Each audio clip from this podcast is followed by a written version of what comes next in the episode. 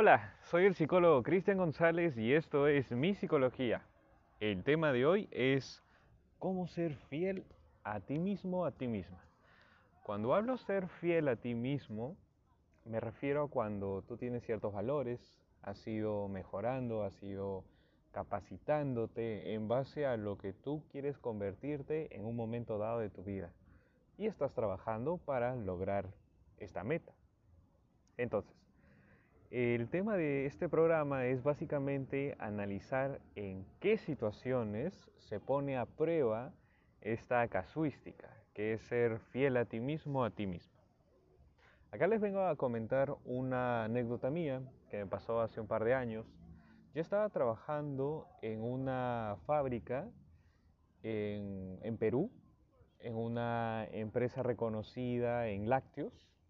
Yo puedo decir de que me encantaba el trabajo porque había un buen sueldo, las amistades que pude generar ahí me encantaban. Eh, acá quiero remarcar algo de que la jefatura, por, por, decirlo más específico, mi jefe, era una persona que no fomentaba el trabajo en equipo, que de hecho generaba que haya discrepancias entre compañeros, compañeras, y sobre todo quería que trabajáramos, viviéramos para el trabajo. Digamos que de ser posible nos quedáramos a dormir en el trabajo.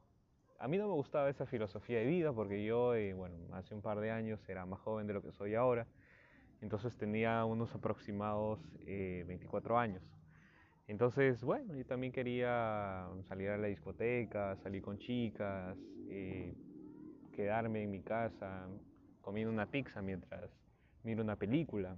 Entonces, habían cosas que no me gustaban por parte de ciertos compañeros, que de repente a juicios de ellos les era más accesible tener ciertos beneficios en base a alabando a este jefe, diciéndole que él estaba bien, que él era perfecto, que su gestión era todo ok. Y bueno, me di cuenta de que sí, sí estaban logrando ciertas cosas, a, uno le subieron el sueldo, a otro le subieron de puesto, o le... Habían ciertas cosas que en mi país se le llama gollerías, o sea, unos beneficios que normalmente no están para todos, algo así. Entonces, eh, les comento este hecho de que ya yo me sentía cansado, me sentía también triste porque sentía que no, no estaba viviendo, era como que el trabajo me estaba consumiendo el 100% de mi tiempo, eso no me gustaba. Entonces eh, comenzaba a analizar si realmente me convenía estar más tiempo en ese puesto de trabajo. Entonces comencé a eh, reformular mi mi currículum y también sobre lo que es eh, analizar nuevas propuestas de trabajo. Eh, fui a algunas entrevistas antes de ya renunciar, pero también estaba el hecho de que quería ascender profesionalmente, quería, digamos, obtener mi título, en ese momento era bachiller, y estaba esperando a que se aperturara un curso de título para que yo pudiera eh, tomarlo y en un par de meses podría sustentarlo y bueno, para luego obtener la titulación, pues. Entonces, acá quiero remarcar lo siguiente, de que en un principio me habían mencionado mi jefe desde entonces que sí, sí iba a tener la posibilidad de eh, negociar horarios para cumplir con el trabajo y a la misma vez cumplir con mi, con mi título.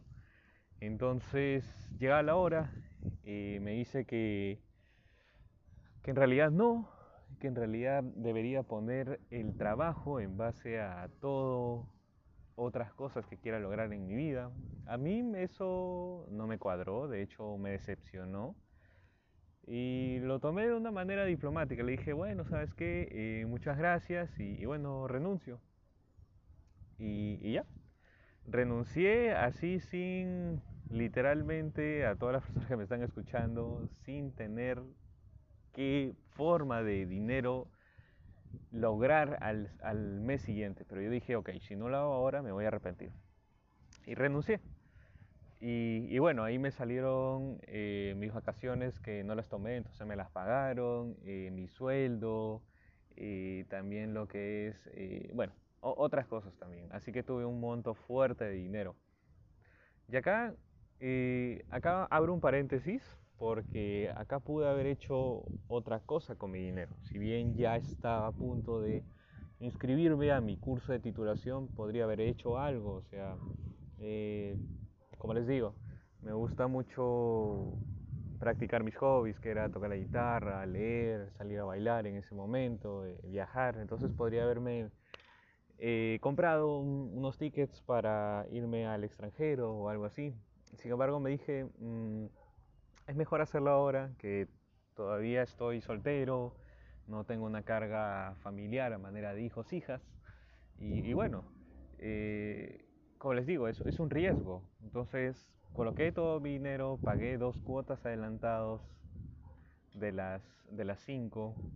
Entonces, eh, y así, así estuve empleando lo que era mi tiempo, este dinero, que, que era un monto fuerte, quiero decir. Eh, comencé a, estudiar, estudiar, capacitarme, investigar y, bueno, ahí, bueno, se me acabó el dinero, pues ya no podía pagar las cuotas, eh, me sentí impotente, entonces afortunadamente tuve un amigo que me indicó de que en una clínica te pagaban por trabajo freelance, entonces yo le dije, sí, yo lo hago, y estaba así, haciendo mi trabajo freelance y a la misma vez eh, estudiando, yendo al curso.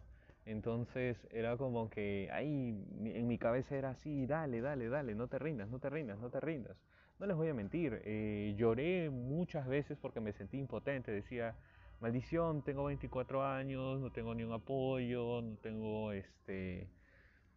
Sentía a veces como una envidia, porque en esa edad eh, veía a mis compañeros, compañeras de universidad que, bueno, tenían la posibilidad de ser apoyados por sus padres y ese dinero que ellos, ellos tenían, bueno, podían hacer otras cosas, comprarse ropa cara, irse de viajes, ir a fiestas, etc. Entonces yo sentía una impotencia, pero a la misma vez me sentía con más ganas de hacer este título porque yo sabía de que todo mi esfuerzo va a valer la pena.